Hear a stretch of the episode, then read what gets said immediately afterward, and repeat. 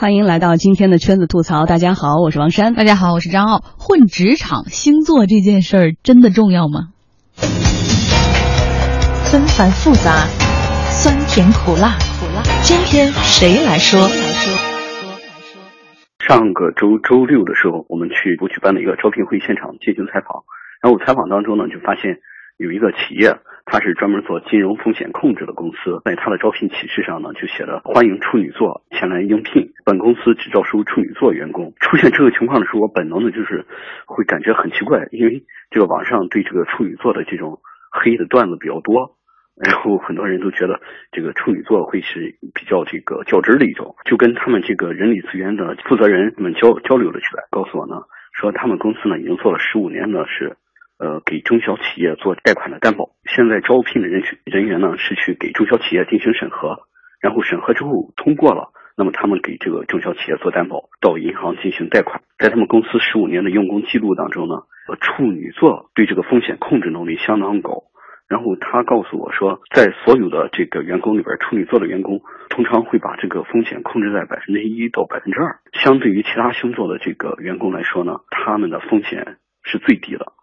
说话的这位是我们的同行，青岛早报的记者袁野，他写了一篇招人只要处女座的文章，被很多媒体疯转哈。这招人要看星座，星座到底靠不靠谱，也引发了很多的议论。当时我还以为这老板就是偏爱处女座，没想到他列出了很多数字，就是过去十五年内处女座给他们惹的麻烦最少哈。看来人家也不是说就是大数据说话，对大数据说话，不是只看星座。那我们也采访了星座自媒体人 Alex，他也认为啊，其实不同星座的人有不同特点，处女座的。优点还蛮多的，那么处女座的他是有一个很大很大的问题，就是在工作上容易焦虑，他们会觉得自己做的不够好，或者是别人觉得一直在关注着我，看着我，那么如果我做的不够好的话，我就会怎么样？所以处女座他是会有这种多想的一种，造成一个身体上的一个焦虑啊，或者是一个身体上一个健康的出现状况。但是处女座呢，他们其实在这个职场的一个上升程度也是非常快的。其实十二星座，我真的，我以前有一段时间比较喜欢聊这些，也有点信。但是我现在真的觉得，你真的把这么大群人分成十二类，就真的准确吗？但是我们也看到，相信星座的人，他是有一套十二星座的理论的。对，就比如说，你看周末咱们从傲江山的时候来那个嘉宾，我当时说，我说你是天蝎座吧？他说，哦，你怎么知道？然后今天中午吃饭的时候，我们的一个同事，他的那个摆盘方式，我就说，我说你是处女座吧？他说你怎么知道？很明显，对，非常的细致。我们来看看啊，这一套各个十二星座每个人的理论，我们套用在职场上，看看有什么样的特点。但是大家一听娱乐一下就罢哈。白羊座容易冲动，在职场上你千万不要得罪他，他可能直接跟你翻脸。对，但是白羊座很认真，金牛座特别爱财，老说他们是比较抠的星座哈。如果有金钱冲突的时候，你请你可千万别和他争。嗯，双子座天马行空，爱想象，适合做创意类的工作，做个广告文案什么的。嗯，巨蟹座最顾家了，你总让他加班，那可不行啊，绝对翻脸。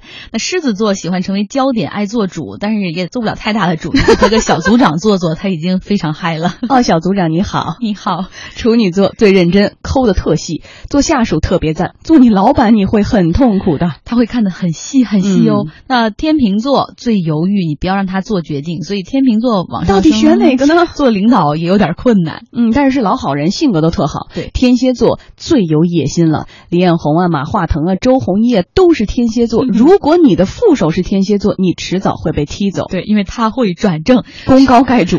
对，射手座天生自由啊，爱玩，然后让他自己去自嗨吧，他能对自己做的事儿非常有兴趣，他会非常棒。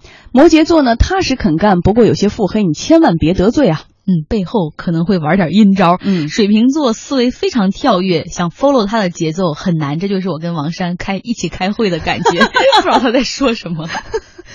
其实我重点很清晰，呃，双鱼座是爱幻想，做点文化创意工作呢，特别的合适。对，但是这星座这个真的那么准吗？这么多人，你分成十二种，就真的能套用到其中吗？对，我们想跟大家探讨一下，你遭遇过在职场上这种根据个人喜好啊、个人的一点小迷信来招人来做事儿的呃情况吗？也欢迎登录经济之声天下公司的微博、微信来跟我们互动。十六点四十五分，我们会送出微信电影票两张。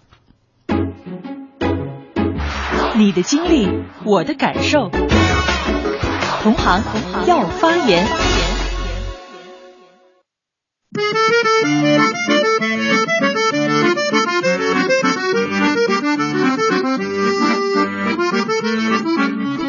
好，我们来看一看我们的听众朋友怎么说哈。那花香他说，我们的老板啊，算命得知说属猪的最旺自己，于是公司就招了清一色的属猪人士。哎呦，那员工里面多好算的，大家都是今年那个本命年什么之类的哈，然后大家都是同龄人，对，挺有趣的。三晒零一他说了。我姓裴，干的是销售，很难找工作。托人介绍了一个公司，结果那个老板直接回复说：“不好意思啊，我怕你断了我们公司的财路。我这个姓氏太不吉利了。你是做销售还好，如果你是做金融行业，要想进个证券公司啊，比如说你说我的我姓裴，我是证券经理裴什么什么，那他都不会找你了，你的业绩也不会好看。但这种也是封建迷信，真是。呃，还有一位听众哈，秘密离离，他说我们老板呢非常的相信星座。他是双子座，上升呢是双鱼，属于神神叨叨那种，格外在意水星逆行这类事情哈。每年水逆期间格外的小心谨慎，大合同、大客户续签和拜访必须要错过。对，就这段时间绝对不能安排这种大事，因为他觉得会有问题。如果了解星座人可能知道，水逆期间啊，我就觉得朋友圈经常非常信的那些人，一到自己的水逆期，马上发一个说我要水逆了，我要怎么样？对，其实有时候啊，我特想说的是，这东西跟迷信就是一一线之隔。你很容易把自己陷入到那个怪圈和良性思维当中，然后你就会觉得我反正诸事不利，我还不如不干了。其实呢，往往就是你的主观的这种意愿打压了你的热情和激情。有的时候是心理暗示，但也有时候是一种，就是他有的时候自己会犯点错误，但是你通过，比如你说一说，哎呀，我是水逆。就原谅自己了，给自己一个解脱。那这样的话，其实给自己给了太多的后路和退路的话，那哪有那么多前进的动力和激情呢？哇，让你做老板也挺痛苦的 连这个水星逆行的这个借口也不让找了。我们再看看，尤其有一些按地域分，就是南方、广东、香港那边好多老板其实比较喜欢风水之类的。我们看到有一位朋友，他叫阿帆，他说他在一家房地产公司工作，老板是香港人，非常讲究风水布局，每次公司拿到地块之后，都会请大师来布局，做一个初步图纸设计。大师还会这个呢？呃，香港肯定是这样的，一定是要算一算。嗯，然后拿个盘哈，然后到处螺旋针转转，然后这个风水大师和设计师同事操戈的景象，他说非常之有趣。